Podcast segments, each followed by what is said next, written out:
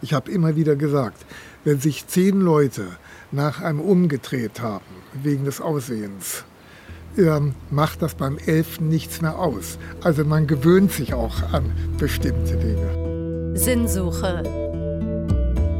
Ein Podcast der Kirche im NDR. Dass die Leute sich nach ihm umdrehen, daran hat sich Matthias Isike Vogelsang schon längst gewöhnt. Denn er ist einfach eine auffällige Erscheinung. Die Haare blau-grün gefärbt, zerrissene Jeans an den Beinen und Sicherheitsnadeln im Ohr. Zahme Vögel singen von Freiheit, wilde Vögel fliegen. Das steht auf seinem T-Shirt. Im November wird der pensionierte Schulleiter mit dem großen Herz für diejenigen, die es im Leben nicht leicht haben, 70 Jahre alt. Ich habe mich mit Matthias Esike Vogelsang getroffen, um zu erfahren, was für ihn Punker sein bedeutet, ob Jesus wohl auch ein Punker gewesen wäre und welche biblische Geschichte ihm besonders gut gefällt. Matthias Iseke Vogelsang. Wir sind äh, heute hier zusammen bei Ihnen auf der Terrasse mit einem wunderschönen Blick ähm, ins Grüne. Äh, wir sitzen hinter Ihrem Niedrigenergiehaus.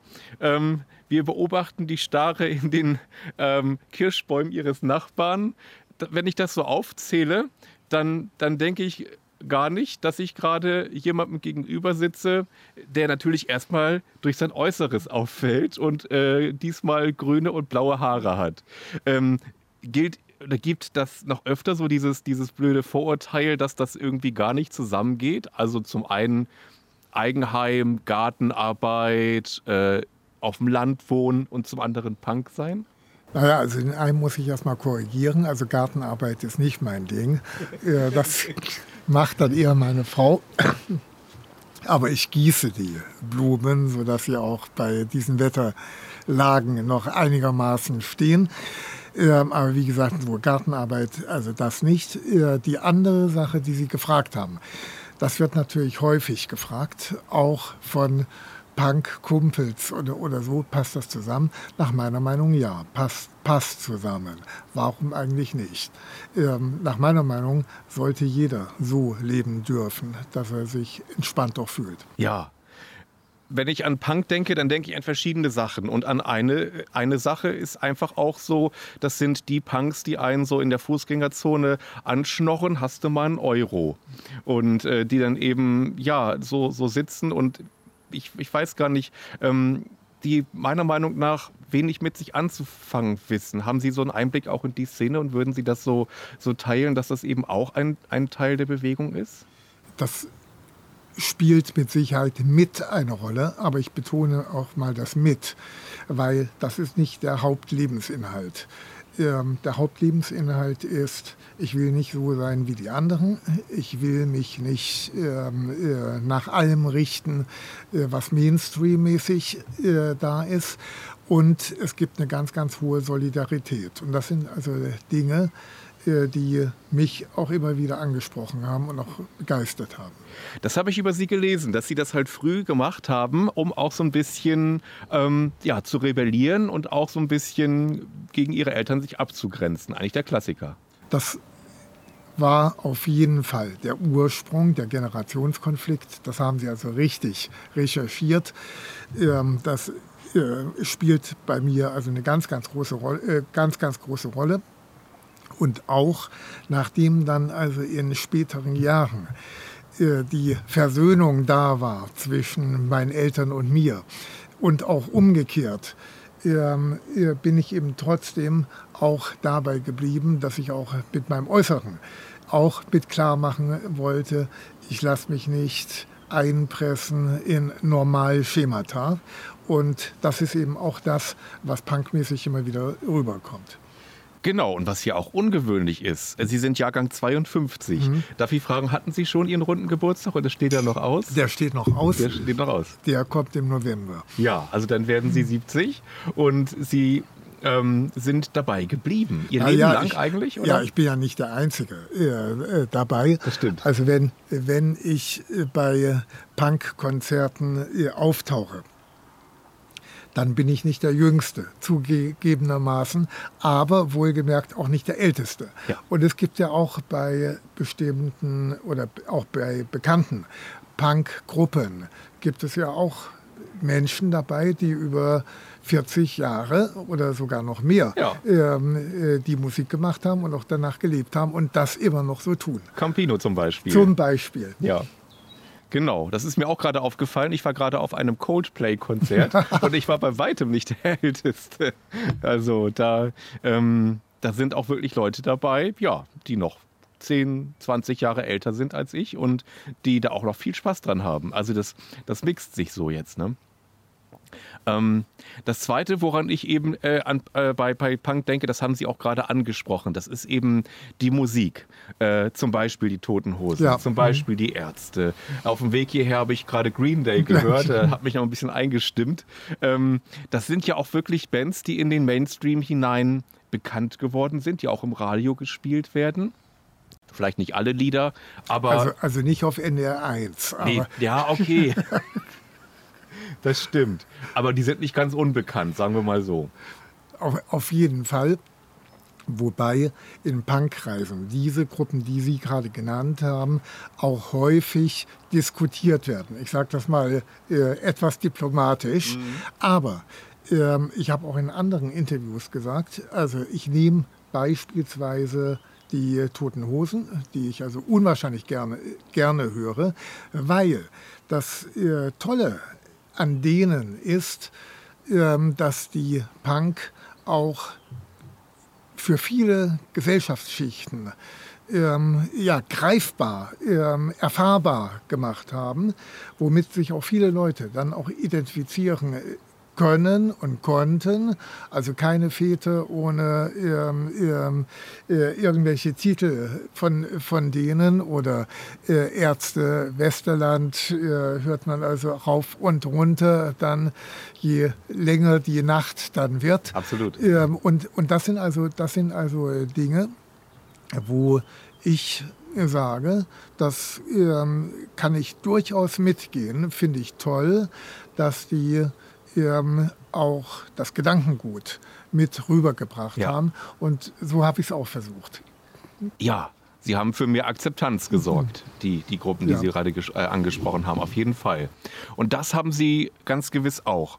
Denn das Zweite, was bei Ihnen ja ist, oder nee, fangen wir mal andersrum an. Sie sind ja pensionierter Schulleiter. Also Sie sind zuerst Lehrer gewesen Richtig. und, und dann auch Schulleiter geworden. Und da war so meine Fantasie, und Sie, ich bin mal gespannt, äh, ob Sie mir das bestätigen oder widersprechen, dass Sie bei den äh, Kindern und Jugendlichen bestimmt von Anfang an gut angekommen sind und die Eltern vielleicht erstmal Vorbehalte hatten und gesagt haben, oha, was ist denn das für einer? Der will jetzt unsere Kinder unterrichten.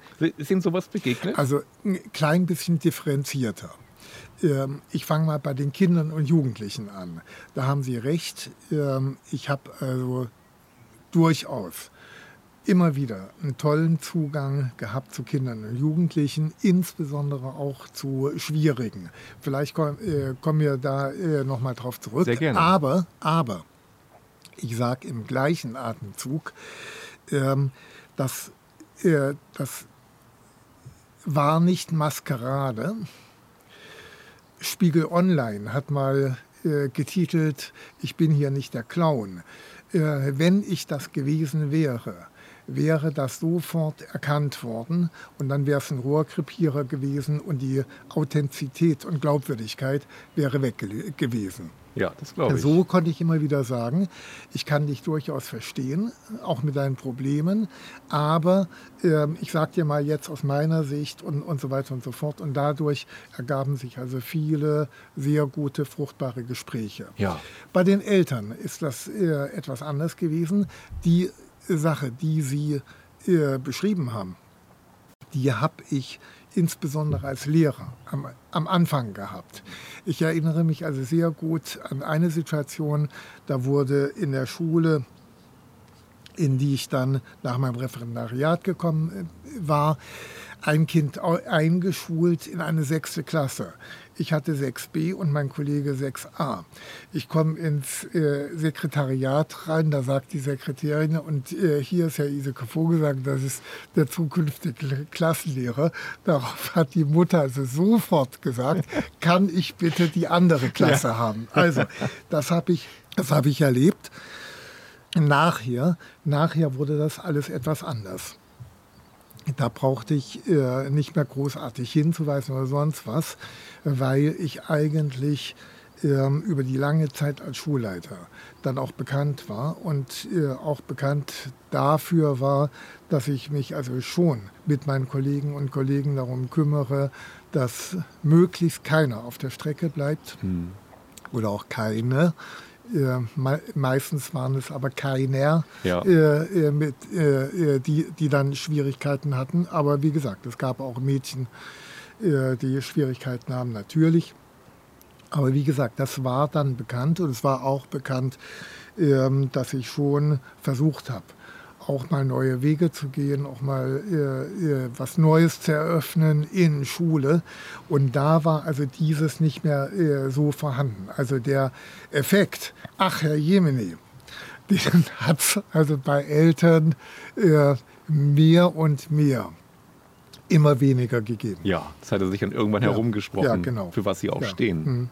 Genau, und äh, Sie stehen unter anderem, oder Sie standen in Ihrer Zeit als Schulleiter sehr dafür ein, das haben Sie gerade angesprochen, dass Sie besonders auch diejenigen im Blick hatten, die es nicht leicht hatten. Ähm, kann man sagen, dass Sie sich zu denen hingezogen fühlten, weil Sie das als Kind auch so erlebt haben? So ist es. Ähm, also ähm, ich, war, äh, ich war in meiner Schulzeit weil ich sehr jung war in der Klasse.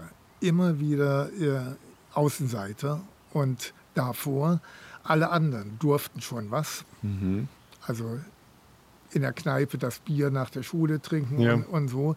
Ich, äh, ich war davon noch ausgeschlossen. Das sind also Dinge, die schon mitgeprägt haben. Mhm. Ich war dann ähm, als Jugendlicher auch ziemlich aktiv. Ähm, äh, beim CVJM, ja. äh, Schrägstrich, Pfadfindermäßig etwas, hat, war in Essen, in einem Arbeiterstadtteil, wo also auch Kinder und Jugendliche waren, die auch nicht gerade aus den begütertsten Familienverhältnissen herkamen. Und all das hat mich also als Lehrer, als Pädagoge mitgeprägt. Hm. CVJM, Pfadfinder, ähm, wie sind Sie da aufgenommen worden, so aufgrund Ihres Äußeren? Äh, nee, da war das ja noch nicht. Ach, da, da war, das, das, war, das, das war ja noch, ähm, also ich bin, äh, ich bin hingekommen ungefähr so mit zwölf Jahren, mhm. mehr oder weniger zufällig. Das heißt, meine Mutter war religiös eingestellt, hat, äh, hat uns Kinder auch so miterzogen, geprägt. Ähm, und dann war irgendwie mal in der Kirchengemeinde so ein Aufruf, wer möchte gerne, und dann bin ich hin. Mhm. Gefiel mir, gefiel mir äh, äh, sehr gut. Ähm, ja, und, da, äh, und dabei, dabei bin ich geblieben. Das hat mich also auch ähm, kirchlich, religiös, spirituell schon mit mitgeformt und mitgeprägt. Ja, der Klassiker war bei mir auch ja. so. also ich bin Na, auch ja durch die durch die äh, Jugendgruppe, also jetzt nicht Pfadfinder, aber evangelische Jugend. So ähm, nach der Konfirmation war ich so ein bisschen auf der Suche, was gibt's, was wird ja, angeboten, habe mhm. was gefunden und ähm, das ja dabei bin ich dann ja auch irgendwie geblieben und habe es letztendlich dann ja. auch äh, zu meinem Beruf gemacht, habe Theologie studiert. Und Sie sind auch Lehrer gewesen, unter anderem für Religion. Genau. Also ich habe äh, ich hab fünf Fächer. Ui, nachher ja. als Examensfächer gehabt. Also zwei musste man äh, ursprünglich oder äh, auch durchgezogen, Deutsch und Geschichte. Mhm. Ähm, und dann wollte ich ein bisschen mehr dazu machen und habe dann Musik Deutsch als Zweitsprache, also ihr, damals hieß das noch Deutsch als Fremdsprache, ja. hat mir äh, in Lübeck also sehr geholfen und eben auch evangelische Religion äh, noch dazu gehabt. Und diese Verbindung geisteswissenschaftlich, die hat mir also unwahrscheinlich toll gefallen. Das glaube ich. Und auch schön, wenn Sie das so sagen können, dass, dass Sie Ihre ähm, Fächerkombination äh, bis zum Schluss nicht bereut haben. Das nee, überhaupt nicht. Und ähm, ich hatte also gerade auch in Lübeck ähm, die letzten acht Jahre ähm, viel zu tun an einer Schule mit ähm, äh, viel Migration. Mhm. Wir hatten also zum Teil über 50 Herkunftssprachen, weil wir für Lübeck auch die federführende Schule für Migration waren und sind. Und da ähm, habe ich also davon viel profitiert, dass ich äh, meine Erfahrungen mit einbringen konnte mit dem Fach Deutsch als Zweitsprache, habe aber auch in Lübeck als erster äh, Schulleiter mit ähm, einem ihrer Kollegen angefangen, Einschulungsgottesdienste christlich-muslimisch durchzuführen. Oh ja. Also daran sieht man wieder dann die äh, Kombinationsmöglichkeiten. Ja. Ja, und auch so ein bisschen wieder das Revolutionäre, denn das war doch lange Zeit umstritten, nicht wahr? Ja, aber wir haben uns da also überhaupt nicht ähm, den Kopf drum gemacht. Ähm, das war Pastor Sönke Lorberg-Fehring, der heute auch eine Menge äh, damit zu tun hat, mit dem interreligiösen Dialog. Und ähm, wir haben das also sehr gern gemacht und hatten damit auch viel Zuspruch auf allen Seiten. Ja. Ähm, was meinen Sie, wie, wie Jesus zur Punkbewegung gestanden hätte? Also da äh, denke ich immer, der wäre äh, selber wahrscheinlich auch nicht fern dieser Bewegung gewesen und hätte, hätte da mitgemacht, weil, äh, weil er wird ja manchmal Empathie so ein bisschen als, als Hippie dargestellt. Ja, ne? aber Empathie für den anderen. Ähm, ähm, äh, sich, äh, sich nicht mit gegebenen Verhältnissen abfinden, ähm, widerborstig sein. Also denken Sie mal äh, an die Geschichte mit den Händlern im Tempel. Äh, also da wäre äh, da, äh, da, äh, da wäre voll mit dabei gewesen. Ja. An die dachte ich eben auch ja. sofort, als Sie sagten, widerborstig sein und sich nicht mit den äh, Umständen abfinden. Ja, ja das, da sind Sie, also würde ich Ihnen zustimmen. Und sie haben auch mal gesagt, zu den 99 Namen Gottes gehört als hundertster Punk dazu. Fand ich auch schön. Ähm, und wenn man ja auch vom Kindergottesdienst, da haben wir das immer gesungen, ähm, Gott hat alle Menschen lieb. Ja. Ne? Und äh, da geht es ja auch, äh, zwar, da geht es irgendwie um, um die verschiedenen Völker und so, und das Lied ist ja auch nicht ganz unumstritten, aber ich habe das auch immer so verstanden, egal wie, wie verschieden wir sind oder ähm, wie wir uns kleiden, wie wir drauf sind, äh, wie wir leben, wie wir lieben, Gott hat eben alle geschaffen und hat darum auch alle lieb. Und zeigen Sie mir mal das Lied, das nicht umstritten ist. Also, ja. ja. Ist was dran. Ja. Da denke ich, findet man zumindest eine ganze Menge. In diesem Jahr ist die Nordkirche zehn Jahre alt geworden. Und ähm, da spielen sie ja auch eine gewisse Rolle. Äh, wir hatten einen schönen Jubiläumsgottesdienst im Ratzeburger Dom. Ja. Und als dieser Einzug war, da sind ja viele Würdenträger eingezogen und unter anderem auch Sie sind dort eingezogen. Und auch da stachen Sie wieder einfach auch durch Ihr Äußeres heraus. Und ich erinnere ja, ja, also Herr Vogt, äh, immerhin hatte ich ein Jackett an. Also ja. das, hat, das hat mir meine Frau noch äh, verpasst. Das ist wahr. Wenn Sie es ausgesucht hätten, wie wären Sie? Was hätten Sie angezogen? Also ein ein Oberkirchenrat äh, hat mir mal vor äh, äh, äh, äh, einiger Zeit gesagt, wenn Sie im Anzug auftauchen, dann staunen die Leute. Also wenn sie normal kommen, dann, dann ist es normal. Also, ja. nein, das war, das, war schon, das war schon so in Ordnung und äh, Sie, Sie, haben da völlig recht. Also der Gottesdienst war schon sehr, sehr schön. Bisschen steif natürlich auch, das haben solche Jubiläumsfeiern auch manchmal an sich, aber unter anderem Sie ähm, und äh, Bischof Stäblein. Sie beide haben durch ihre Reden herausgestochen, mhm. fand ich, weil sie eben auch Humor reingebracht mhm. haben. Das fand ich sehr angenehm. Ähm, sind Sie darauf nochmal angesprochen worden? Ja, da, da gab es da gab's Reaktionen drauf. Äh, ich habe auch, äh, auch äh, einige Danke gehört. Das fand, ich, fand ich auch sehr schön. Ähm, aber ähm, das lag mir also auch am Herzen. Ähm, äh, auch zwar etwas humoristisch aber auch mit ernstem Hintergrund zu Richtig. sagen, äh, hier ist ja was los. Also guckt euch mal die Baukosten an hier in Ratzeburg äh, und das bei sinkenden Einnahmen. Äh, und äh, da, da will ich auch nicht äh, völlig drüber hinweggehen. Äh, das, das gehört dann auch mit dazu, wenn, wenn man sich besinnt. Und das Ganze ähm, passte eben durchaus, finde ich jedenfalls, zum Credo. Das war, die, das war eben der Teil, wo ich, wo ich eingeplant war. Was ja. anderes ging ja nicht. Nee, und äh, ich denke, das hat man auch äh, in Kauf genommen oder ganz bewusst Sie für diesen Part ausgewählt. Ist jetzt einfach so meine Fantasie.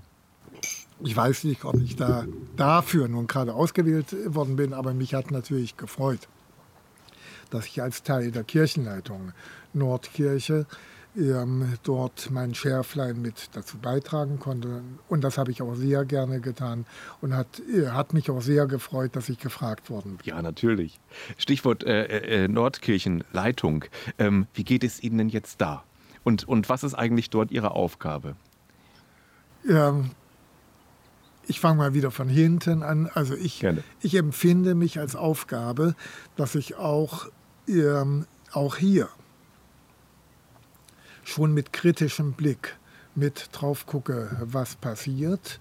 Was mir aber insbesondere wichtig ist, ist der Teilhabegedanke, dass möglichst viele Menschen sich kirchlich angesprochen fühlen und nicht nur ähm, Leute, die Minister sind, äh, sondern dass wir auch andere Menschen wieder mit in den Blick bekommen und äh, für uns interessieren.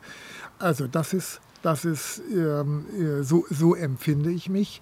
Und ich empfinde mich eben auch natürlich als Ehrenamtler, als Laie, der nicht total in die Mechanismen und Hierarchien Nordkirche eingebunden ist, sondern auch nach reformatorischen Gesichtspunkten seine Freiheit hat, um zu sagen, ich sehe die Sache so und so und so. Ja. Was würden Sie sagen, ist die größte Stärke der Nordkirche?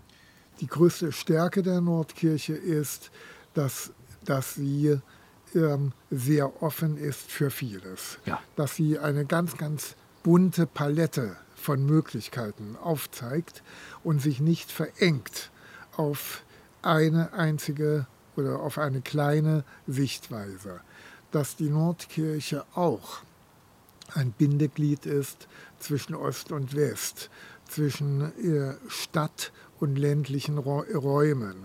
Dass die, dass die, Nordkirche eine Flächenkirche ist, ähm, zweitgrößte Landeskirche der EKD, wenn ich mich richtig äh, jetzt äh, orientiere. All das sind ganz, ganz große Vorteile der Nordkirche und dass sie in Bewegung ist, weil sie noch eine junge Kirche ist und äh, noch vieles auch geordnet werden muss. Ja. Da kann ich Ihnen total zustimmen und kann das auch total nachvollziehen. Ich finde das auch sehr spannend, dass sie diesen Schritt vor zehn Jahren gegangen ist.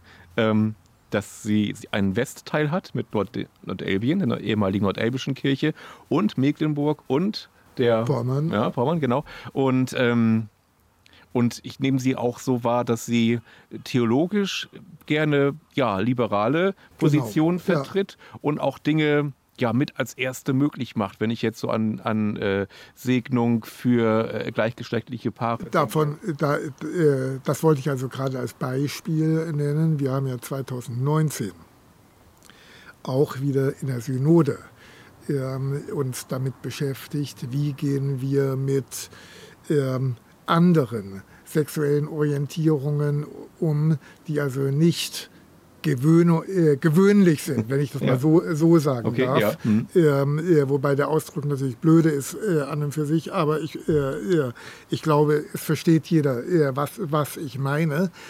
Ähm, äh, diese, diese Dinge sind also in der Nordkirche schon akzeptiert und da gibt es ja andere Landeskirchen ähm, äh, oder auch freikirchliche ähm, äh, Gedanken. Oder wenn ich auch mal denke an Partnerkirchen, ist das ja längst nicht allgemein gut. Und ähm, das finde ich also sehr gut, dass da unsere Kirche, meine Kirche, sehr viel weiter ist als andere. Ja. Gibt es auch irgendwas, wo Sie sagen würden, das stört mich und das wäre gut, wenn sich äh, diese Sache demnächst noch ändern würde? Ja, also äh, wir haben ja jetzt als zweite Kirchenleitung die Hälfte rum von unserer Amtszeit. Und da äh, war es natürlich angebracht, dass wir selber auch mal in Klausur überlegt haben, was haben wir gemacht, wo stehen wir und äh, wo müssen wir noch oder wo sollten ja. wir noch hin und wo gibt es auch das ein oder andere Fragezeichen. Und da äh, wäre mir also besonders wichtig, ähm, wir sind eine recht große Landeskirche, was ja auch schön ist. Das hat aber auch wie jede Medaille auch die Kehrseite. Ähm, dadurch sind viele Prozesse auch relativ lang, schwerfällig und bis irgendetwas entschieden ist, in all seinem Gremienverlauf. Ähm, und wer alles seinen Senf mit dazugeben soll. Das ist also manchmal schon sehr kompliziert und langatmig. Das andere, ähm, wo ich denke, da müssen wir noch mal weiterkommen, ist, wie sieht es zukünftig aus? Wie gehen wir eben damit um, wenn nicht mehr die Mehrheit der Bevölkerung konfessionell gebunden ist? Wie gehen wir damit um, dass ähm, Ressourcen weniger äh, werden? Ja. Ähm, was, tun wir, was tun wir mit Kirchensteuer? Muss die so sein? Mhm. Oder gibt es andere Formen der Finanzierung, über die man zumindest mittelfristig mal nachdenken muss. Also Mitgliedsbeiträge, Mitgliedschaft auf Zeit und, äh, und ähnliche Dinge. Ja, ja. Und ich könnte mir vorstellen, das ist jetzt vielleicht auch wieder so ein Klischee, überlege ich gerade, wo ich die Frage im Kopf habe, ähm, aber sagen Sie, ähm, dass gerade Sie mit Ihrer Erfahrung natürlich etwas ähm, dazu sagen können, wie es ist, wenn man nicht dem Mainstream angehört, nicht in der Mehrheit ist, sondern seine Position heraus auch gegen eine Mehrheit vertreten ja. muss. Das ist schon manchmal schwierig. Ähm, äh, dicke Bretter zu bohren. Es ist auch eher, eher schwierig, häufig ähm, den Wind von vorne zu, äh, zu bekommen. Aber ähm, auch hier ist wieder die Dialektik der äh, Sache. Ähm, manchmal macht es auch Spaß, eben zu sagen, nein, ich sehe das völlig anders und ähm, ich fang mal wieder, bin mal wieder beim Ausgangspunkt unseres Gesprächs. Ich habe immer wieder gesagt, wenn sich zehn Leute nach einem umgedreht haben, wegen des Aussehens, ähm, macht das beim Elften nichts mehr aus. Also man gewöhnt sich auch an bestimmte Dinge. Ja, das, ist, das stimmt. Haben Sie eigentlich irgendwie einen Lieblingsspruch in der Bibel? Ja, äh, äh, da muss ich auch noch ein klein bisschen noch mal ausholen.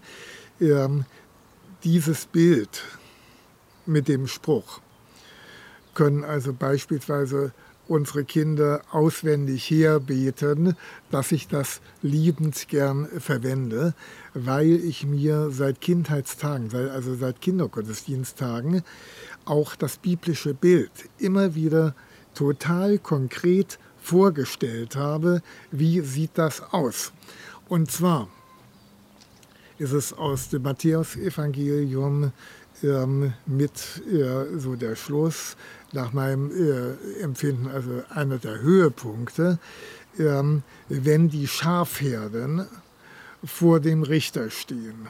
Und der Richter fragt äh, dann zu seiner Rechten und zu seiner Linken, ähm, äh, ihr habt mich gespeist, äh, ich war hungrig, ihr habt mich gespeist, ich war durstig, ihr habt mich äh, getränkt und so weiter und so fort. Und dann stellte ich mir immer wieder vor, diese Riesenherde, die zurückblökt wann warst du hungrig? Äh, und wir haben dich äh, äh, gespeist und, und so weiter und so fort. Und links dann eben dasselbe mit der Verneinung. Also dieses Bild finde ich also dermaßen faszinierend.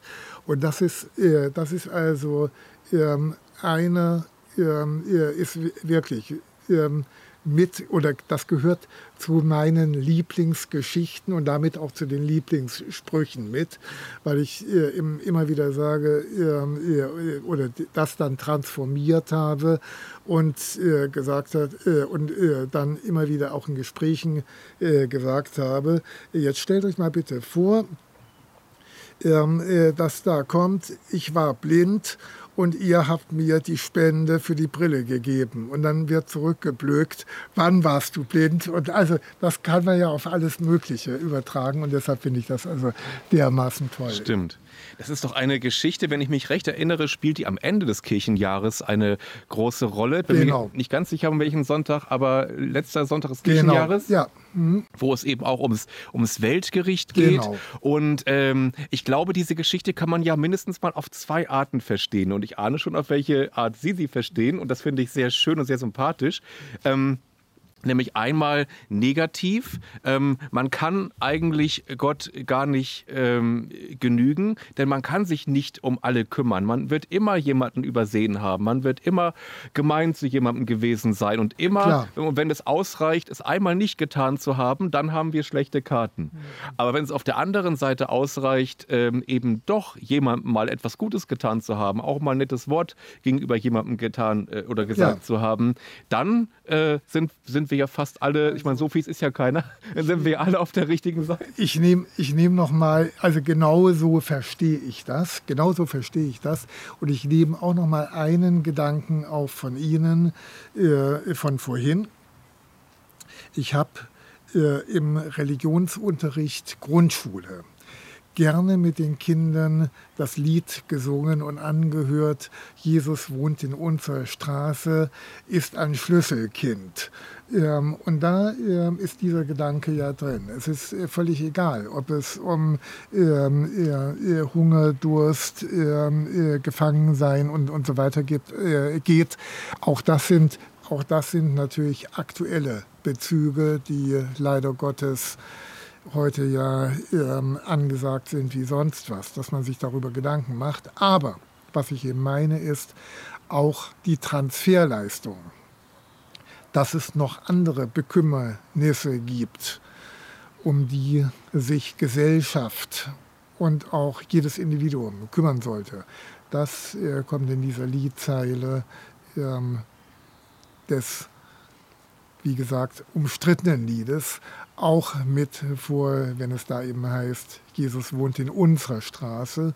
Ich betone das unser und ist ein Schlüsselkind. Ja.